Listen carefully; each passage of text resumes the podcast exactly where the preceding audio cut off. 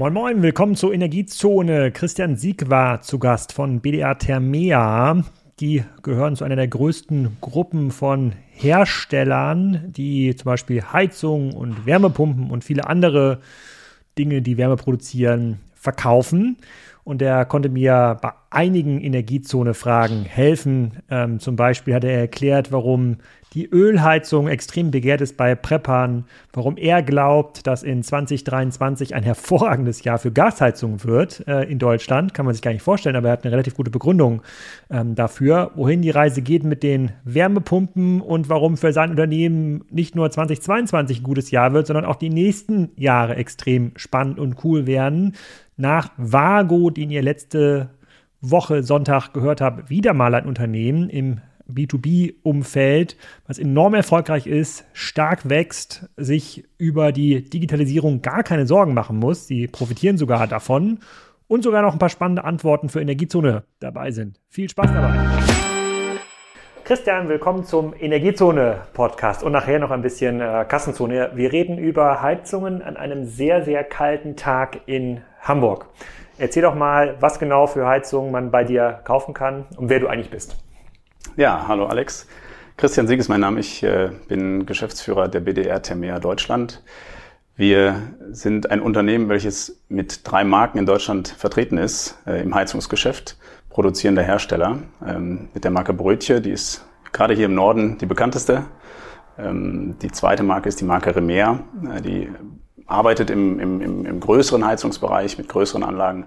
Und die dritte ist die Marke Senatec. Das ist äh, ein Spezialgebiet. Äh, da ist das Produkt bekannter als die Marke. Das Produkt ist der DAX. Das ist Kraft-Wärme-Kopplung. So, und jetzt ähm, brauchen wir noch ein paar Daten und Fakten rund um BDR Thermea, das, weil diese Muttergesellschaft, den Namen, den kennen, glaube ich, nicht äh, so viele. Das ja, macht ja schon ein paar mehr Heizungen. So, welchen, wo, wie viele Mitarbeiter, wie viel Millionen Umsatz, wie viel Heizungen gehen da so raus im Jahr? Ja.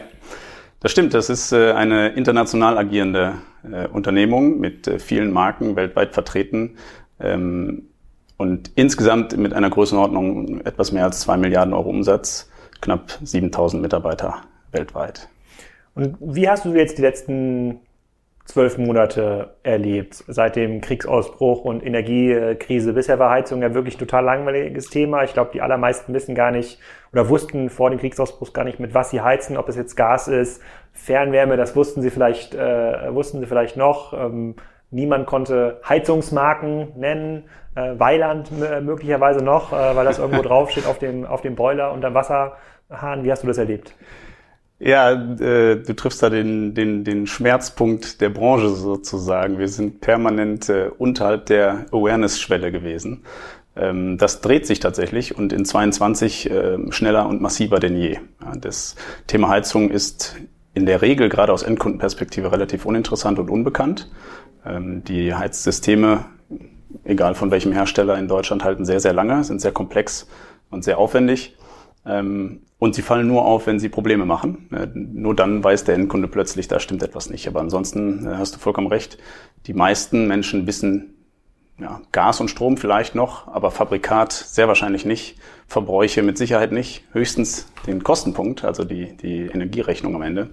Ähm, aber auch das ist gar nicht so präsent, weil das ist ja gestückelt in Deutschland über die Monatsabrechnungen.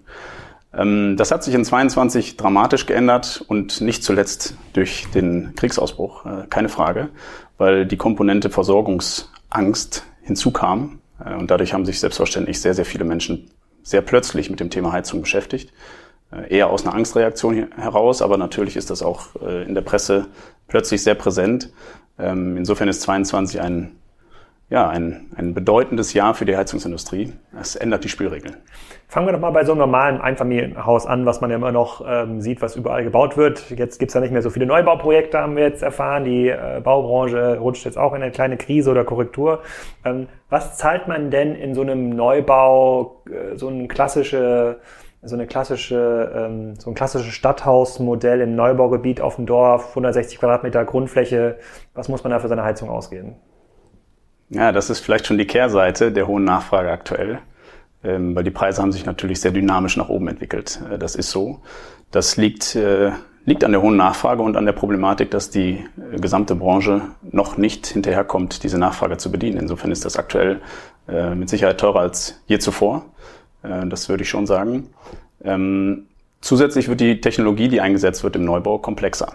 Also es reicht nicht mehr ein Stück Heizung, welches nur Wärme erzeugt, sondern wir müssen auch schon über Belüftungskonzepte etc. nachdenken. Kommt das auch von euch? Weil bei der, bei der Bekannten, die gerade ein Haus neu gebaut hat. Die ist vor einem Jahr fertig geworden. Das Haus wurde natürlich noch mit einer Gasheizung gebaut, weil als das geplant wurde, war Gas noch das, äh, das Mittel der Wahl. Ich glaube, vor zwei Jahren wurde das beauftragt. Ja. Da war ja. ganz klar, muss man eine Gasheizung ähm, haben. In den meisten Neubaugebieten ist es ja äh, noch so. Und die haben auch so eine Lüftungsanlage, weil das Haus ja noch relativ nass ist. Man lässt die Häuser nicht mehr austrocknen heute, sondern zieht sofort ein. Ja. Äh, ich glaube, der Fliesenleger kommt zwei Tage, nachdem der Estrich äh, sozusagen reingegossen wurde. Ähm, genau, und die haben so eine riesige Anlage, die zieht das ganze Haus, alle Stockwerke. Äh, und dann oben am Dach ist ein Kühlschrank, großes Gerät, was dann so einen Luftaustausch bereitstellt. Ja, genau. Das kommt auch vom Heizungsbauer? Das kommt von manchen Heizungsbauern, aber oft auch von Kältebauern ähm, oder eben von Spezialisten für diese kontrollierte Wohnraumlüftung, so heißt das. Ähm, diese Geräte schaffen einen Luftaustausch, einen permanenten Luftaustausch, ohne dass man die Fenster öffnet und äh, hält die Wärme im Haus. Das ist also ein Wärmetauscher, der die Wärme beim Abführen der Luft quasi abfängt und beim Zuführen der Frischluft wieder zufügt. Ähm, und so kann man quasi in einem Haus leben, das dicht ist wie eine Thermoskanne. Äh, und es fühlt sich trotzdem an, als wären die Fenster die ganze Zeit offen. Und das ohne den Wärmeverlust. Also das ist äh, recht komplex, recht aufwendig. Sie müssen dann die Kanäle in, in, die, in, in allen, alle, alle Räume legen und man hat dann diese Luftauslässe, äh, in der Regel im Fußboden oder in der Decke. Ähm, das gab es früher natürlich so nicht und war nicht nötig. Aber was bedeutet das jetzt für den Hausbau? Also bisher hattest du ja schon geschrieben, war es ja Commodity. Ich habe so ein neues mhm. Haus geplant und dann habe ich jetzt irgendwie mein Architektenhaus, da hat man sich eher über Steckdosen Gedanken gemacht als über die Heizung. Da war dann die Frage Fußbodenheizung oder, äh, oder einfach nur äh, klassische Radiatoren, die dann an der, an der Wand hängen. Die meisten Neubauprojekte wurden dann schon mit Fußbodenheizung hm, gemacht und dann war irgendwo ein Gasbrenner noch, ver, ähm, noch verbaut. So, jetzt kommt die Energiekrise oder kam die Energiekrise, haben auf einmal die großen Planungsgesellschaften bei euch angerufen und gesagt, okay, was, was können wir machen, wie können wir es noch sparsamer machen, haben ähm, stellen die selber dieses Know-how bereit, um dann effizienter zu bauen. Wie läuft denn das? Ja, ist ein guter Punkt. Also wenn wir beim Beispiel Einfamilienhaus bleiben, da stellt man fest, zumindest bevor die Neubaukrise möchte ich es noch nicht nennen, aber der Rückgang da äh, absehbar war, sind die Großen größer geworden und dann gibt es eine gewisse Größe an, an, an Häusern, die man so im Jahr baut, wenn, wenn man da eine gewisse Schwelle überschritten hat, macht es sehr viel Sinn, sich mit den Herstellern auseinanderzusetzen. Vorher nicht so sehr, das ist auch dann dem Verhandlungshebel geschuldet. Ähm, aber da ist es schon so, dass die technische Abteilungen haben, die dann den Hauswirtschaftsraum sozusagen planen und dann äh, zum Beispiel standardisieren. Ja, wenn ich äh, 300 Häuser baue im Jahr und die verkaufe Einfamilienhäuser, äh, dann ist der Hauswirtschaftsraum gerne standardisiert und den plant man dann mit den Herstellern quasi durch. Also welche Geräte platziere ich wo in welcher Form und was muss berücksichtigt werden, was brauche ich, um das Haus am Ende äh, energetisch zu versorgen. Also da ist äh, schon viel mehr Arbeit äh, geleistet, als das noch vor vielleicht 15 Jahren der Fall war oder 20 Jahren. Da hat man das eigentlich, das ganze Gewerk hat man dem, dem Heizungsbauer überlassen. Da war es dann auch egal, welche Marke, welches Fabrikat, ähm, welches Gerät ins Haus kam. Das hat dann der Heizungsbauer entschieden. Und da merkt man schon seit einigen Jahren, dass die größer werdenden Bauträger äh, sich dazwischen klemmen und dann auch das Fabrikat und das Produkt definieren, sich aber deshalb auch technisch damit auseinandersetzen müssen. Wird denn die Heizung billiger für die, ähm, jetzt mal unabhängig von der, von der generellen ähm, Baupreisinflation in den letzten Jahren gesehen haben, ähm, billiger für den, für den Häuslebauer, weil die Häuser so gut gedämmt werden? Du hast ja schon gesagt, die leben ja in der Thermoskanne. Eigentlich braucht man unten nur einen kleinen Heizkörper mitlaufen äh, lassen, wenn die Wärme das Haus nicht verlassen kann, außer durch Tür auf oder Fenster ja. Ähm, auf, braucht man ja gar nicht mehr viel. Ja, ja das ist äh, das, das etwas Ungewöhnliche an der Situation. Ähm, es wird tatsächlich teurer. Also die Technologie, die man heute einsetzt, ist bedeutend teurer als ein einfacher Gasbrenner, äh, wie das in der Vergangenheit der Fall war. Und das ist natürlich etwas, äh, was auch schwer zu vermitteln äh, ist, keine Frage. Man braucht viel weniger Energie und trotzdem ist die Anlagentechnik und vielleicht sogar der Preis auch der Verbrauchspreis am Ende ist nicht, nicht zwingend günstiger. Ähm, das liegt an dem Unterschied zwischen Strom- und Gaspreis. Also man kann so, in deiner Frage eben äh, ausgewichen zu sagen, was kostet das eigentlich für ein Einfamilienhaus? Äh, vor einigen Jahren, ich sag mal vor den Krisensituationen, die wir aktuell durchleben, ähm, war der Austausch einer Heizungsanlage oder die Installation einer Heizungsanlage äh, klassischerseits, also Gastherme an der Wand als Beispiel, für unter 10.000 Euro kein großes Thema. Äh, eine Wärmepumpe. Aber da reden wir noch nicht über die, ähm, über die ähm, Geräte, die an der, an der Wand hängen, zu heizen, also nicht über Heizkörper, sondern nur über die Richtig. Anlage, die die Wärme erzeugt. Nur den Wärmeerzeuger, ja. Und die Wärmepumpe lag ganz entspannt im, im, im, Bereich des Doppelten. Ja, das äh, hat sich jetzt tatsächlich über diese Situation de, des Nachfrageüberhangs dramatisch entwickelt, ähm, auch weil dann natürlich Handwerkskapazitäten äh, gar nicht in der Fläche verfügbar sind. Also die Nachfrage, die es im Moment gibt, die definiert den Preis leider Gottes äh, und der ist jetzt bedeutend höher als vor, vor, vor einem Jahr, also vor der Krise sozusagen. Das heißt, wenn man jetzt eine Wärmepumpe einbaut für so, sagen wir mal, bleiben wir mal bei diesem Neubauprojekt. So, die haben jetzt quasi mit der Gastherme angefangen, die haben jetzt aber quasi das Haus schon irgendwie gut gedämmt, 160 Quadratmeter, klassisch zwei, äh, zwei Etagen. Haben jetzt gelernt, hm, Gas hat jetzt irgendwie nicht die Riesenzukunft äh, wahrscheinlich. Äh, da wollen wir uns jetzt äh, so, eine, äh, so eine Luftwärmepumpe äh, vors Haus hängen, weil Bohren hat auch kein Nachbar mehr Lust äh, drauf. Was muss man da so anlegen zurzeit? Zurzeit würde ich sagen, also ich, ich sehe Angebote tatsächlich im Markt äh, Richtung Endkunde, die die 30.000 Euro überschreiten. Und das ist, äh, das ist dramatisch. Das reicht auch nicht, um die politischen Ziele zu erfüllen. Ja, Herr Habeck äh, hat sich vorgestellt, für 2024 500.000 Installationen im Wärmepumpensegment pro Jahr realisieren zu können. Wo sind wir jetzt? Wir sind jetzt im letzten Jahr bei etwa 250.000 gelandet. Ach, so viel schon, okay. Ja, in, ich dachte, wir sind bei 50.000 oder so. Nee. Aber, aber die ist okay. Nee, nee, wir sind auf einem guten Weg. Ähm, aber ähm, um wirklich 500.000 zu erreichen, das ist wirklich dramatisch mehr. Das wäre äh, etwa die Hälfte der Gesamtinstallation innerhalb eines Jahres. Wir haben so ungefähr eine Million ähm, Wärmeerzeuger pro Jahr in Deutschland. Äh, dafür bräuchte man zum einen mehr Handwerkskapazität, weil die Installation einer Wärmepumpe deutlich länger dauert und aufwendiger ist. Und zum anderen muss der Preis natürlich runtergehen, damit auch die breitere Schicht von denen, die nicht unbedingt eine Wärmepumpe wollen, sondern jenen, die dann eine haben müssen, dass das auch erschwinglich für diese Leute wird. Das ist bei 30, 35.000 Euro. Wie guckst du da als Produzent drauf? Ihr macht ja schon Wärmepumpen, ihr macht natürlich auch normale Gas, äh, äh, Gasbrenner, aber ihr könnt ja einfach sagen, egal, dann steigt halt der Wärmepumpenanteil. Lassen die sich denn gut skalierbar produzieren oder ist das so ein bisschen wie Fahrzeugproduktion, man ist irgendwie angewiesen auf bestimmte Chips aus China oder bestimmte, keine Ahnung, ist Lithium ist wahrscheinlich jetzt nicht in einer Wärmepumpe drin, aber wahrscheinlich viel Kupfer oder sowas. Gibt es da irgendwelche Engpässe in den, in den Rohstoffen? Also mittelfristig und langfristig nicht. Da ist nichts besonders Limitierendes äh, dabei. Selbstverständlich, die ganzen Lieferketten sind noch gestört und waren letztes Jahr intensiv gestört, aber dann auch bei Dingen, die in aller Regel kein Problem darstellen. Mhm. Ähm, Chips sind da drin, aber auch nicht, nicht wahnsinnig komplex, nicht wahnsinnig viel. Äh, ansonsten ist das Herzstück äh, ja, eine Pumpe sozusagen und im Wesentlichen auch ein Kompressor, der Kältekreis. Das sind alles Dinge, die sind in der Regel leicht skalierbar. Mhm. Okay, aber also mittelfristig heißt so 26, 27, 28 könnte man wirklich auf 500.000 Wärmepumpen kommen, die dann hier gebaut werden können. Oder die werden ja eigentlich in Deutschland gebaut, oder? Nee, äh, also ein großer Teil schon, aber auch das ist äh, interessant zu sehen. Äh, in, der deutsche Markt hat sich ausgezeichnet, indem er sich quasi abgeschirmt hat, äh, solange es das Gas dominiert hat. Und das tut es heute auch noch. Ist zwar nicht mehr so präsent in den Köpfen, aber es ist immer noch das dominante Segment. Ähm, aber das wurde dominiert durch deutsche Hersteller und zwar zu über 90 Prozent des Gesamtmarktes. Ähm, das löst sich bei den Wärmepumpen auf. Also die Türen sind sozusagen geöffnet auch für asiatische Hersteller, die einen Ursprung im, im Klimabereich haben. Da ist der Weg zur Wärmepumpe nicht besonders weit. Ähm, und wir haben jetzt im deutschen Markt über 30 Hersteller oder über 30 Marken, die aktiv sind äh, in Deutschland beim Wärmepumpensegment. Insofern kapazitär von der Industrieseite her sind 500.000 überhaupt kein Problem.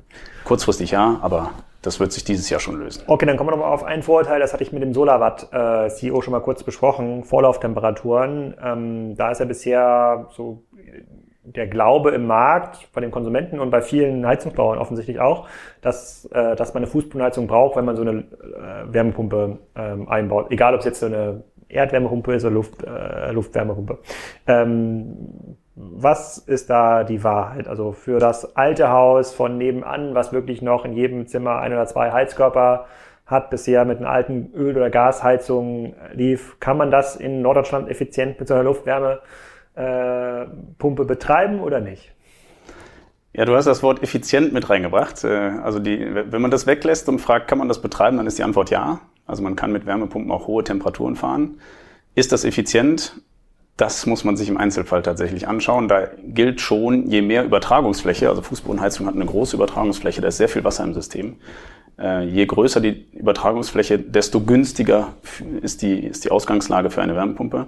Gleiches gilt für den Dämmstandard. Also wenn ich viel Wärmeverlust habe, ist es für die Wärmepumpe tendenziell ungünstig, weil die Wärmepumpe fährt sehr effizient im niedrigeren Temperaturbereich und kann insofern nicht kleiner Radiatoren, kleiner Heizkörper mit sehr hoher Temperatur bedienen. Das geht kurzfristig, das können die. Aber wenn das langfristig der Fall ist, dann wird es energetisch sehr aufwendig. Äh, dann wird der Strompreis äh, dafür sorgen, dass das ganze System nicht wirklich effizient ist und nicht wirklich viel Sinn macht. Also insofern muss man da ein kleines bisschen unterscheiden. Am besten, und das ist, glaube ich, das auch, was, was so das Vorurteil ist, sind Neubauten geeignet, die energieeffizient gebaut sind und im besten Fall eine, Wärmepumpe, äh, eine Fußbodenheizung haben. Das ist die Optimalsituation. Ja, da gibt's auch ganz schwere Argumente heutzutage nur noch für Gasthermen. Ähm, auch schon allein wegen des Effekts, dass man mit Wärmepumpen temperieren kann. Also nicht wirklich kühlen, aber temperieren. Man kann die Temperatur im Haus stabil halten und das ist bei großen Fensterflächen in den Neubauten ein wirkliches Schlüsselargument. Dann macht übrigens auch Photovoltaik Sinn. Ja, dann ist der Moment von Sonnenschein und äh, Kühlleistung ist, ist zeitgleich. Ähm, bei älteren Gebäuden, und davon haben wir natürlich in Deutschland äh, sehr viele, ja, wir sagen immer, Deutschland ist gebaut sozusagen. Ähm, wir haben etwa 17 Millionen äh, Einfamilienhäuser, wenn ich das richtig sehe, und zwei Drittel dessen sind äh, nicht optimal für Wärmepumpen. Ich habe heute Morgen in dem Podcast, OMR-Podcast mit dem Obi-Chef gelernt, dass zwei Drittel aller Häuser in Deutschland vor 1949 gebaut äh, wo, also deutlich mehr, als ich jetzt intuitiv gedacht hätte. Also stimmt dann äh, sozusagen, was den Dämmstandard, Dämmstandard und Heizungsstandard angeht, sozusagen wirklich, wirklich sehr alt. Okay, du sagst also, um das, ähm, um dieses, diesen Irrglauben aufzuräumen, also beide Seiten haben recht. Also ja, hohe Vorlauftemperaturen sind möglich, aber eher kurzfristig, wenn das wirklich ein, ein Altbau ist mit einem großen Heizkörper pro Raum, dann wird man sich wahrscheinlich keinen Gefallen tun, bei den Strompreisen äh, das mit so einer Luftwärmepumpe genau. zu machen. Ist denn eine Pumpe, die äh, sozusagen mit so einer Tiefenbohrung arbeitet, viel effektiver als eine Luftwärmepumpe? Das hat sich mittlerweile überholt. Das war ursprünglich so. Also da gab es wirklich dramatische Unterschiede. Man misst die Effizienz der äh, Wärmepumpen mit dem COP. Ähm, das ist eine Kennzahl, die sagt, wie viel Strom Energie gebe ich rein und wie viel Wärmeenergie bekomme ich raus. Ähm, Im wahren Betrieb wird dann diese Zahl übertragen in die Jahresarbeitszahl und die sich anzuschauen macht großartigen Sinn. Ähm, die wird ausgedrückt, äh, beispielsweise bei einer modernen Wärmepumpe sollte sie über drei liegen, lieber vier. Das heißt, ich tue ein Teil Strom in das Gerät hinein und ich bekomme vier Teile Wärmeenergie raus. Jahresarbeitszahl bedeutet, weil ähm, äh, wir haben bei unserer Poolheizung, glaube ich. Äh, für einen kleinen Pool wird natürlich nur geheizt in Sommer mit Solar, ist natürlich klar für alle Hörer hier. Aber da ist schon theoretisch auf der COP von 13 drauf und der ist wahrscheinlich nur zu holen, wenn die Luft sowieso schon ganz warm ist, oder? Also wenn die Luft draußen kalt ist, dann ist der Anteil Strom, den ich reingeben muss, äh, versus die Leistung an Energie, die ich aus der Luft hole, gar nicht so groß. Genau, das ist der Knackerpunkt. Die, die Wärmepumpen laufen in der Regel, wenn es draußen kalt ist. Hm. Ähm, und dann ist natürlich die Kälte in der Luft der Erdwärme etwas unterlegen, aber der Unterschied ist nicht mehr so dramatisch. Also ein COP von 4 kriegt man auch mit einer Luftwärmepumpe hin. Warum ist 4 interessant? Ähm, einfach weil die Kosten für die Energie, die ich einsetze, muss ich ja mit einem anderen System eigentlich vergleichen. Und äh, der Gaspreisdeckel aktuell liegt bei 12 Cent, bei 12 Cent liegen und Strom bei 40. Ähm, also muss ich mindestens einen COP von 3, 3,5 haben, damit ich in der Kostenrechnung gleich laufe. Weil für eine Kilowattstunde Strom 40 Cent, für eine Kilowattstunde Gas 12 Cent. Ich muss also möglichst viel für eine. Ist das energetisch das Gleiche? Also heiz, heiztechnisch das, das Gleiche? ist sehr nah beieinander, ja, ja. ja.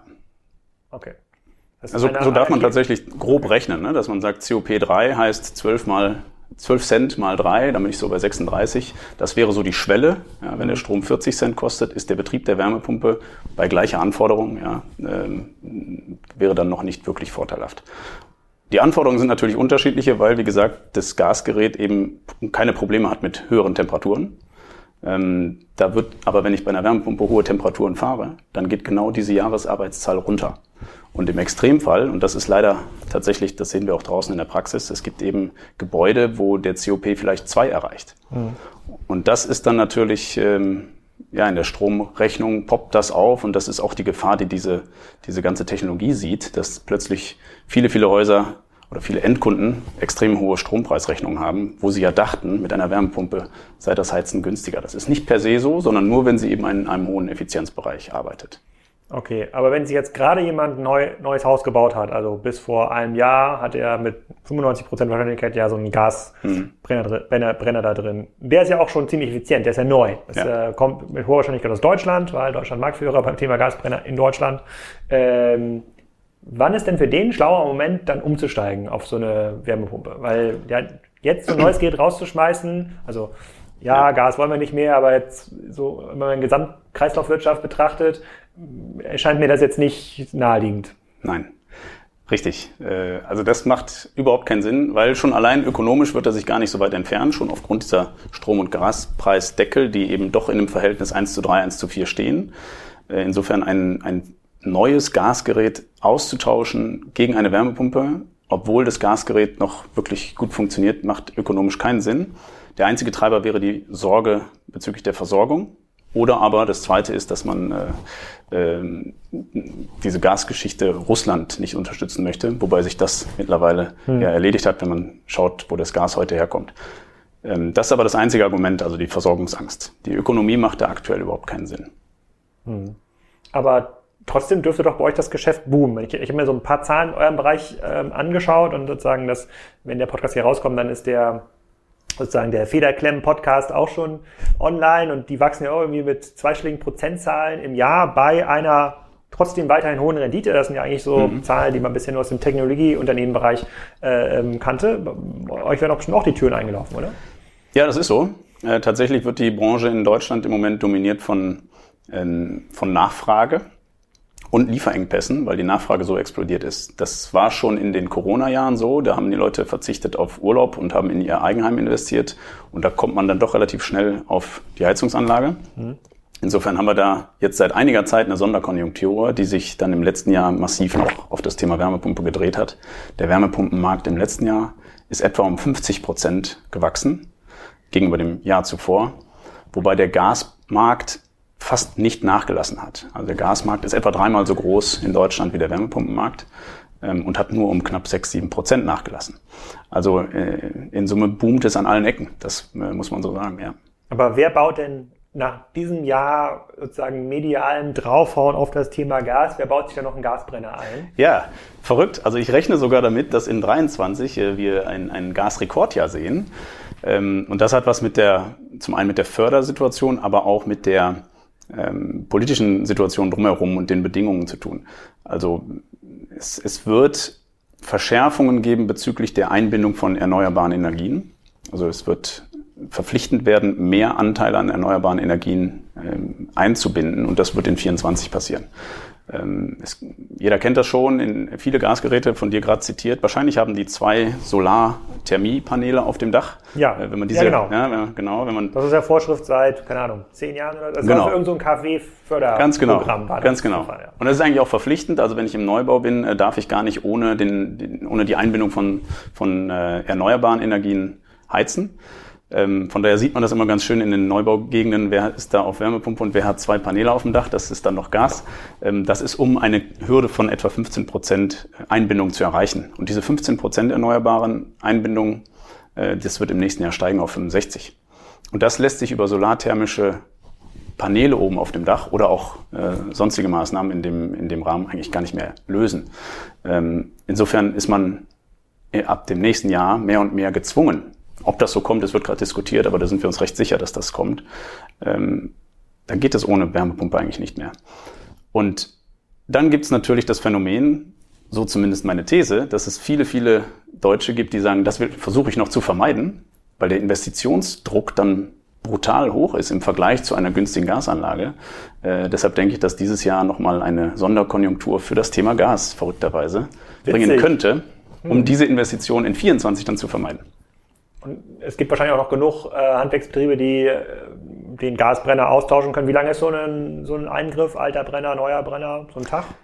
Ja, das ist so ein Tag ungefähr und das ist so ungefähr zwei, dreimal schneller als äh, der Tausch gegen eine Wärmepumpe. Insofern sind die Handwerksbetriebe, die tatsächlich die limitierende Komponente in vielen Bereichen sind, weil es nicht zu schaffen ist, dieses hohe Volumen. Da wird es sicherlich viele Handwerker geben, die sagen, in diesem Jahr konzentriere ich mich nochmal auf meine Bestandskunden und tausche möglichst viele Gasgeräte aus. Und im nächsten Jahr, in 24, da starte ich dann durch mit den Wärmepumpen.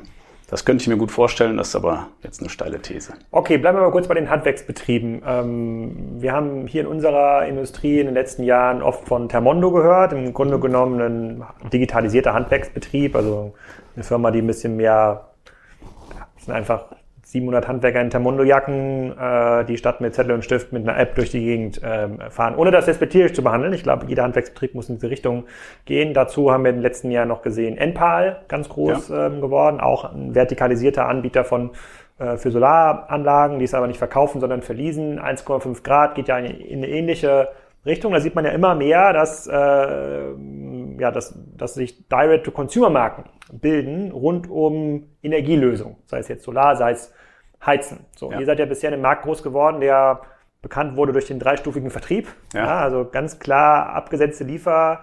Äh, der Handwerker aus dem Nachbarort hätte mir einen Vogel gezeigt, hätte ich dann mit meinem Heizkörper von Amazon gesagt, guck mal, bau, bau mir den mal an. Ja. Er hätte mir gesagt, das kannst du ja. mal schön selber anbauen, Alex. Ähm, so, das scheint sich ja zu, ver, zu verändern. Wie, wie, wie, guckt ihr, wie guckt ihr da, da drauf? Muss man dann enger mit bestimmten Betrieben kooperieren? Gibt es dann äh, könnt, könntet ihr selber euch auch vorstellen, für bestimmte Services, für komplizierte Bereiche zum Beispiel, also wo es wirklich um große Lösungen ähm, geht, dann, äh, ähm, dass dann sozusagen Leute mit eurem Logo rumfahren? Wie, wie guckt ihr auf den Markt? Ja, ist ein sehr spannender Punkt, den wir natürlich intensiv äh, uns anschauen seit einigen Jahren. Eigentlich sind, glaube ich, alle Hersteller dankbar durch diese Bewegung, weil das sind natürlich Momente, die den gesamten Markt weiterentwickeln. Ja, diese Konzepte sind ja, die sind ja eigentlich überfällig. Ja, das muss man schon so sagen. Also, und es ist immer noch ein sehr, sehr kleiner Teil des Gesamtmarktes. Aber ich habe eben das Thema Handwerkskapazitäten angesprochen. Also wir haben in Deutschland eine Modernisierungsquote von historisch selten über drei Prozent. Also von der installierten Basis. Und wenn man das hochrechnet, dann werden die Anlagen alle 33,3 Jahre alt. Ähm, und da kommt man kaum mit hin. Also wir haben einen riesigen Bestand, etwa die Hälfte äh, der in Deutschland installierten Geräte ähm, so ganz, ganz grob 11 Millionen, sind nicht auf dem Stand der Technik. Und insofern können sich die ganzen Hersteller und die ganze, die ganze Branche kann sich nicht über Arbeit beschweren. Was eigentlich unser Problem ist, ist, dass wir schneller werden müssen in der Installation. Die Technologie ist da, die besteht, um wirklich auch ökologisch einen großen Schritt zu machen. Aber wir sind nicht schnell genug darin, die Technologie auch in den Markt zu bekommen. Also die Austauschzyklen sind zu zäh und da gibt es eben alle möglichen Blockaden und eine ist die Kapazität des Handwerks. Und Unternehmen wie Termondo als Beispiel haben ja viele Backoffice-Prozesse und auch Lead-Generation-Prozesse standardisiert und übernehmen das flächendeckend. Die manuelle Installation kann dadurch natürlich effizienter werden, weil die, weil die, weil die Zeiteinsätze der Handwerksbetriebe dann auf diese Arbeit fokussiert werden kann. Insofern ist das mit Sicherheit etwas, was hilft, noch mehr Kapazität in den Markt zu bekommen, die zwingend nötig ist. Ja, also die, die, die deutschen Heizungsgeräte äh, sind im Vergleich zu vielen anderen Ländern sehr, sehr langlebig und sehr, sehr alt, was natürlich der Effizienz nicht gut tut. Hm. Okay, dann, bleibe ich, dann würde ich eine Frage zu so einem Gerät stellen. Äh, betrifft nämlich einen bekannten Altbau, sozusagen mhm. hohe Räume. Äh, der hat noch eine Ölheizung ja. im Keller. Äh, der war ja dieses Jahr auf der Gewinnerseite. Also genau. Gaspreise hoch, genau. Äh, Strompreise hoch und dann konnte er noch seinen Öltank äh, befüllen. Der, der, Brenner wurde bestimmt auch schon ein paar Mal ausgetauscht, aber grundsätzlich noch so ein klassischer alter Öltank, irgend so ein Brenner. Ich glaub, ist, glaube ich, sogar noch ein Einkreissystem. das heißt, die Heizung, die am nächsten an, an dem Brenner ist, ist schön heiß und die Heizung, die im dritten Stock ja. weit weg ist, die ist leider nicht mehr so heiß. Richtig scheiße. aber egal. Was, was ist so, was wäre ein schlaues Vorgehen aus seiner Sicht? Weil dieses mhm. Jahr, also der war ja quasi die letzten zehn Jahre immer so, der haben alle, alle gesagt, immer so, Mensch, du armer Typ da mit deiner äh, Ölheizung. Äh, jetzt war, hatte mal ein Jahr lang sozusagen lag er mal vorne mhm. im, im Strom oder im, im, im, im, im Heizwettbewerb. Was wäre dann ein smarter Move? Also für deinen Bekannten, der erste smarte Move wäre, um die Heizkörper alle mit einer vernünftigen Temperatur anzusteuern, äh, einen hydraulischen Abgleich durchführen zu lassen. Dann äh, müsste das wieder hinhauen. Ähm, wir sehen tatsächlich in 22 ein Revival vom Öl ähm, angstgetrieben, ja, erneut oder versorgungssicherheitsgetrieben und aber auch preisangstgetrieben ein Stück weit, weil mit ähm, Öl habe ich das einzige Medium, wo ich mich relativ langfristig Also zumindest mal in, in, Abhängigkeit der Größe meines Öltanks, aber ich könnte mich für zwei oder drei Jahre preislich absichern, indem ich ihn zu einem vernünftigen Preispunkt noch befülle. Und dann ist mir die Krise an Gas- und Strommarkt in Anführungsstrichen ah. für eine Weile egal. Das heißt, die Ölheizung ist eigentlich perfekt, perfekte Prepperheizung. in Zeiten das hat, der diesen, das hat nämlich der OBC auch gesagt, dass sozusagen der Anteil der Prepper in Deutschland ist massiv, massiv gestiegen. Es gibt deutlich mehr Notstromgeneratoren, was die ja. worden sind. Ja, da, äh, da bin ich mal gespannt, äh, wie da der Effekt sein wird, weil ich, der Glaube, dass man damit dann sein, sein Haus versorgen kann, ist, äh, das stimmt nicht so richtig. Also zum Beispiel auch Wärmepumpen mit einem einfachen Notstromaggregat lassen sich eigentlich nicht betreiben, weil da die Entnahmeleistung der Wärmepumpe in, ja. zu hoch ist. Ähm, aber tatsächlich Öl kam nochmal zurück, obwohl es seit vielen Jahren totgesagt ist und äh, ein Stück weit im freien Fall war. Es kam nochmal zurück jetzt nach der ähm, Kriegseskalation in der Ukraine. Ähm, und das lässt sich nur darauf zurückführen, dass die Leute sagen, damit habe ich relative Preissicherheit, zumindest für einen Moment. Und es darf auch noch verbaut werden. Das heißt, wenn ich jetzt, angenommen, ich habe jetzt so eine Prepperangst, ich habe vielleicht eine zehn Jahre alte Gasheizung und sagt, das ist mir alles zu doof, ich will jetzt einen Ölbrenner und Öltank haben, das ist, äh, ist auch erlaubt. Das ja, also, äh, also für einen Neubau so einfach nicht. Ähm, aber für die Modernisierung ja. In Deutschland äh, gibt es immer wieder Ausnahmeregeln und auch Bestandsschutz. Ähm, so zum Beispiel die Heizwerttechnologie, das ist äh, eine, eine Pelletheizung wäre doch die perfekte Prepperheizung. Ja. Pelletheizung, äh, ja, jein, jein. Äh, der Pelletpreis ist, ist brutal gestiegen. Ähm, also auch da gibt es einen Zusammenhang. Äh, viele Pellets kommen nicht aus Deutschland tatsächlich. Und in der Vergangenheit kamen viele aus Russland, zumindest der Rohstoff. Ähm, insofern auch der Preis ist volatil.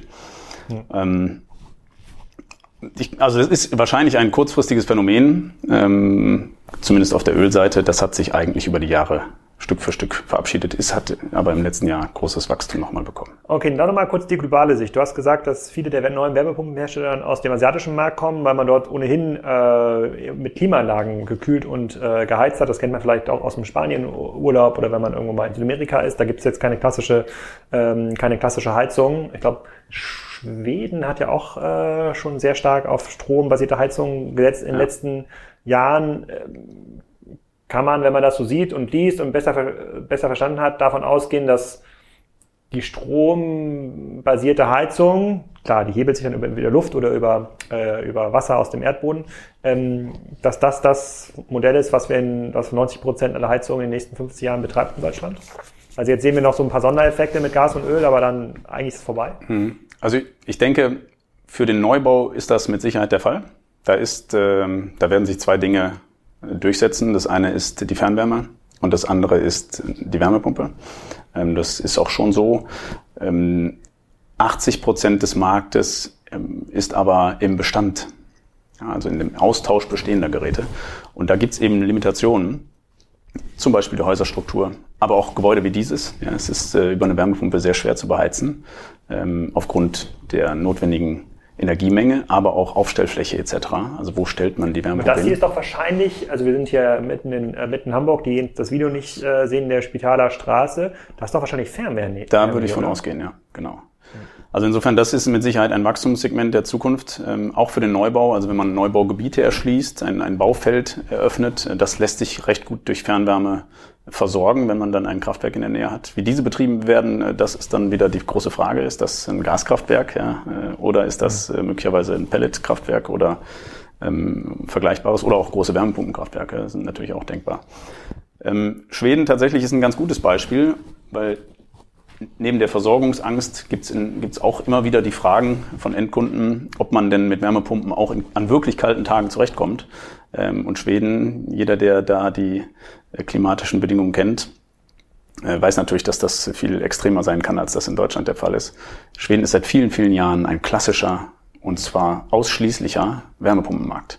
Also da sind irgendwie 55, 60.000 Wärmepumpen jedes Jahr, seit vielen Jahren. Also auch schon die nächste Generation, da werden Wärmepumpen schon gegen neuere Wärmepumpen wieder ausgetauscht. Das heißt, da gibt es die Gasheizung gar nicht, die wir hier so kennen? Nee, es gibt in Schweden eine ganz kleine Pipeline bei Malmö, und nur da drumherum gibt es ein paar, Wärme, äh, ein paar Gasgeräte, das sind aber wenige hundert im Jahr.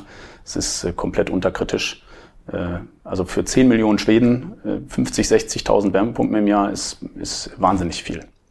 Es ist da komplett die Standardtechnologie, ähm, natürlich noch mit einem großen Anteil Erdwärme, Aber es wird auch nicht mehr so viel gebohrt, weil die Luftwärmepumpen so gut geworden sind, so leise geworden sind und hohe Temperaturen können und auch so effizient geworden sind, dass sich der Aufwand des Bohrens, also der Kernbohrung oder der, äh, der, der Erdbohrung oder der Flächenkollektoren wie in deinem Falle, ähm, der rechnet sich für die meisten nicht mehr. Okay, und, der, und die Schweden, woher holen die dann ihren Strom? Die Schweden holen viel von ihrem Strom aus Norwegen, aus Wasserkraftwerken. Okay.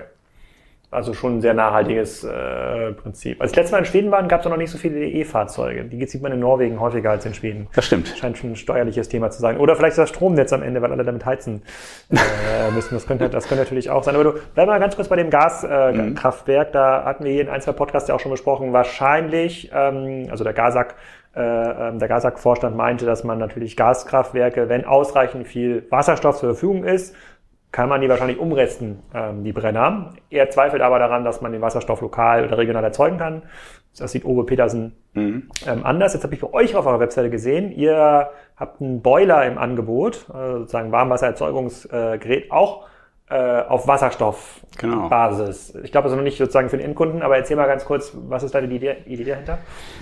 Ja, die Idee ist tatsächlich, also oder der Urglaube ist der, dass wir uns nicht vorstellen können, dass wir irgendwann mal das Gas Netz, welches wir in Deutschland haben, aufgeben werden. Das ist eine Infrastruktur, die ist wahnsinnig wertvoll.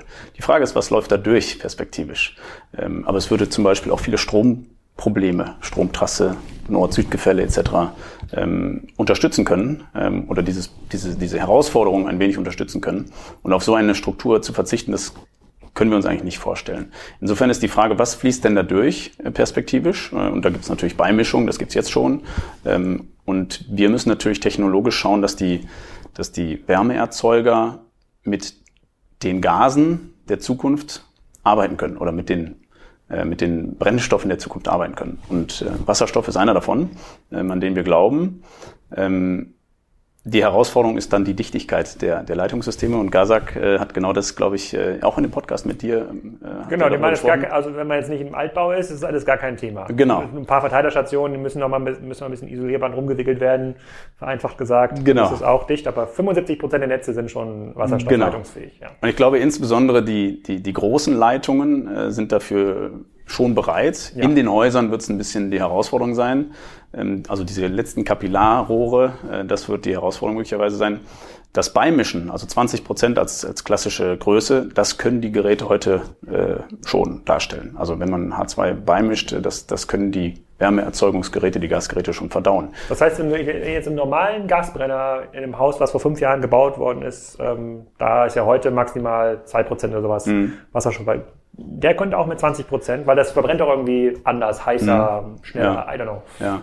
Muss man ein bisschen gucken, welches Fabrikat und welches Produkt du hast, aber tatsächlich die renommierten Hersteller äh, können das. Und dann, äh, da ist ein Fühler drin, der die Gasqualität äh, und die Gasdimension äh, misst und dann permanent die Verbrennung einstellt darauf. Ähm, das können die Geräte. Ähm, das Gerät, welches du angesprochen hattest äh, auf unserer Webseite, äh, das haben wir mit gerade mit der Marke Remea tatsächlich auch schon im Praxistest. Also wir haben schon einige Projekte umgesetzt, wo eine 100% Wasserstofftherme läuft. Ähm, Im Moment noch gelöst durch einen Wasserstofftank. Äh, der dann äh, quasi neben dem Gebäude steht, weil dann ist auch das ganze Wasserstoff-Logistik-Thema gelöst. Ähm, und das ist äh, für uns, in, in, das ist reif, das Produkt ist reif, es läuft komplett problemlos. Es ist von außen eigentlich nicht zu unterscheiden von einer, von einer normalen Erdgastherme. Und es ist perspektivisch auch in der Kostenstruktur nicht zu unterscheiden, weil es ist vom, vom Aufwand, vom Produktionsaufwand etc. ist das eine Technologie, die sich durchsetzen kann die Bereitstellung des Wasserstoffes und auch der Kostenpunkt für, für, den Wasserstoff, das wird am Ende darüber entscheiden, ob sich diese Technologie flächendeckend durchsetzt oder nicht. Technologisch ist das aber, äh, ist das fertig, ja, es ist, es ist gelöst sozusagen. Hm, okay, dann ist jetzt mal eine Frage, was ähm, demnächst ist hier auch noch ein Betreiber von so einem äh, von so einem regionalen Heizkraftwerk ähm, drin, die die erzeugen jetzt ja Biogas in der Regel ja mit mhm. pflanzlichen mhm äh, sozusagen Vorstoffen, das vergärt äh, da drin oder kommt noch ein bisschen Gülle drin, Gülle rein von den Kühen und dann gibt es mittlerweile sehr, sehr große äh, Lagerbehälter, wo es dann, äh, wo es dann drin ist. Und dann ähm, wird eine der Fragen sein, die ich dann mit dem bespreche, ist, ähm, in 20 Jahren muss es sozusagen, hat er zwar immer noch das Wärmenetz, was er irgendwie lokal gebaut hat, um die Schule und die Sporthalle und 500 Haushalte zu versorgen. Mhm. Aber vielleicht ist da keine Biogasanlage mehr dahinter, sondern, äh, sondern ähm, ähm, große Elektrolyseur, der Wasserstoff ähm, verbrennt. Ist dann das, was ihr gerade baut, ist das die Vorstufe von so einer Technologie, weil der, da geht es ja um Wärme und um Strom in der Regel in diesen, bei diesen lokalen Versorgern. Da läuft quasi der große Motor immer mit. Mhm. So eine Biogasanlage, der macht den Strom und wenn die nah genug am Ort dran sind, dann machen sie noch so ein Wärmenetz, äh, mhm. ich, ich weiß gar nicht, 50 Prozent fällt da, glaube ich, an Wärme ab mhm. äh, der, ähm, der Leistung. Also ist sowas vorstellbar, dass diese großen Biogasanlagen, die jetzt teilweise regionale Cluster bilden, um dort ein paar hundert Haushalte zu versorgen, dass das in Zukunft wasserstoffbasierte Kraftwerke sind? Das wäre für mich ein sehr logischer Anwendungsfall. Also das gibt es ja heute tatsächlich vielfach. Ähm, klassische Kraft-Wärme-Kopplung. Also es sind äh, Blockheizkraftwerke, die eigentlich, das ist äh, ein Motor, der vergleichbar ist, äh, Verbrennungsmotor im Auto, äh, wo auch ein Großteil der Energie durch, durch Wärme verloren geht, sozusagen, im Auto zumindest. Und die Idee ist, äh, diese Energie zu nutzen, die Wärme zu nutzen und Strom zu erzeugen. Ähm, Im Moment kippt das ein wenig, oder es hängt an der Frage, ähm, ob das diese 65 Prozent erneuerbaren Energien die ab 24 gefordert werden, äh, erfüllt oder nicht. Und äh, die Diskussion ist noch nicht durchgestanden, aber daran wird es, wird es entschieden werden, ob diese Technologie ähm, noch größer wird und noch, sich noch stärker verbreiten kann. Aber tendenziell die Energieerzeugung an einem Ort zu bündeln und dann der Nachbarschaft bereitzustellen, äh, löst viele Probleme, gerade auch im Wasserstoffbereich, weil ich dann eben nicht das Kapillarrohrproblem habe sozusagen.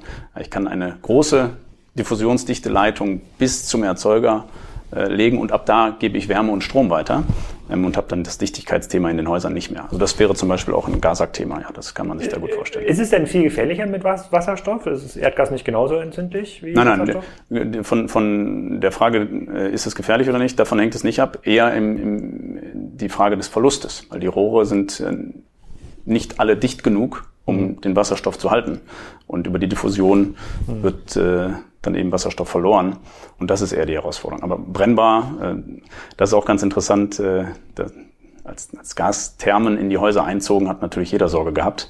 Ähm, aber das ist vollkommen beherrscht. Hundertprozentig. Ja, ja, und überall sieht man noch diese Erdgastanks, wo ja irgendwie ja. ein paar Tonnen Erdgas äh, eingelagert, äh, eingelagert sind. Das ist jetzt nicht so, dass da jede Woche von einem explodierten Tank äh, geschrieben, geschrieben wird. Bleiben wir ganz kurz bei dieser Wasserstofftherme. Glaubst du denn, dass dann der, bleibt bei dem Neubau von der Bekannten vor zwei Jahren gebaut oder vor einem Jahr gebaut, ähm, irgendwann sagt vielleicht die Region, okay, es kommt kein Erdgas mehr durchs Netz, sondern wir schieben jetzt durch die Netze Wasserstoff, weil wir haben genug, es wird genug durch Wind erzeugt, die Elektrolyseure äh, sind da, äh, wir stellen kein Wasserstoff, äh, kein Erdgas mehr zur Verfügung, sondern nur noch Wasserstoff, kann man dann diesen Brenner in so einem Haus einfach austauschen? Ja. Und reden wir dann auch von, ist das dann eher ein Bauteil in dem bestehenden Brenner, so 500 Euro, oder ist es wieder diese 10.000 Euro mhm. Tausch, Tauschgeschichte? Das ist leider Gottes die 10.000 Euro Geschichte. Ah ja, okay. Äh, wobei Schade. ich mir vorstellen könnte... Ah, das wäre das. Das ist die nur, da müsst ihr noch ran. Also das muss äh, sozusagen die, ja, das kleine Feuerzeug, was es dann äh, verbrennt, das muss nur verändert werden. Ja, das stimmt. Äh, also vom Aufbau her ist da tatsächlich kein Riesenunterschied, aber ähm, die bestehenden Geräte können eben ein, eine Beimischung tatsächlich vertragen, mhm. aber die 100% Umstellung, das ist dann doch eine andere Technologie, da muss man die Therme tauschen. Mhm. Ähm, ich denke, wenn, wenn der Markt groß wird, äh, ist das aber auch unter 10.000 Euro zu machen. Mhm. So, du hast natürlich jetzt durch euren Konzern, der ist international tätig, siehst du ja auch, was in anderen Ländern passiert. Wir haben natürlich hier eine sehr, sehr, sehr, sehr stark so äh, deutsche Angst. Äh, ähm, ähm, ich hatte mit Owe Petersen gewettet, dass wir, wenn man, wenn man die Stromregion so ein bisschen liberalisiert, wird es irgendwann spottbillig sein für mich, einen Pool zu heizen oder mein Auto mhm. auf, äh, aufzuladen, weil in Schleswig-Holstein gibt es einfach so viel Wind und in Baden-Württemberg oder in Bayern ist es dann wahrscheinlich ein bisschen teurer das ist jetzt gar nicht, soll auch gar nicht äh, hämisch klingen. Ich glaube, das führt aber auch zu viel sozusagen Wirtschaftsentscheidungen. Also wo baue ich meine Aluhütte hin? Wie beobachtest du diese ganze Heiz-, Strom-Diskussion in anderen Märkten, in denen ihr mhm. ähm, aktiv seid? Mhm. Also ich kann mir das auch gut vorstellen, dass der Strom perspektivisch also deutlich günstiger wird. Äh, und ich glaube, dann gibt es auch ganz wenig Argumente gegen zum Beispiel die Wärmepumpe. Äh, in Deutschland ist es eigentlich fast verwunderlich, dass zu den hohen Strompreisen so viele Wärmepumpen nachgefragt werden. Das ist in anderen Märkten, ja, wir haben eben über Schweden gesprochen, ähm, und in anderen europäischen Märkten ist das anders. Da ist der Strompreis äh, im Verhältnis zum Gaspreis oft günstiger, ähm, als das in, in Deutschland der Fall ist. Ähm, man kann so ganz grob sagen, es gibt so eine, auch so eine Nord-Süd-Entwicklung. Also im, auch Norwegen ist ein reines äh, Wärmepumpenland, Finnland auch. Äh, und dann geht es tiefer runter in den Süden, ähm, wo die Technologie aufgrund der Außentemperaturen vielleicht äh, sogar super passen würde.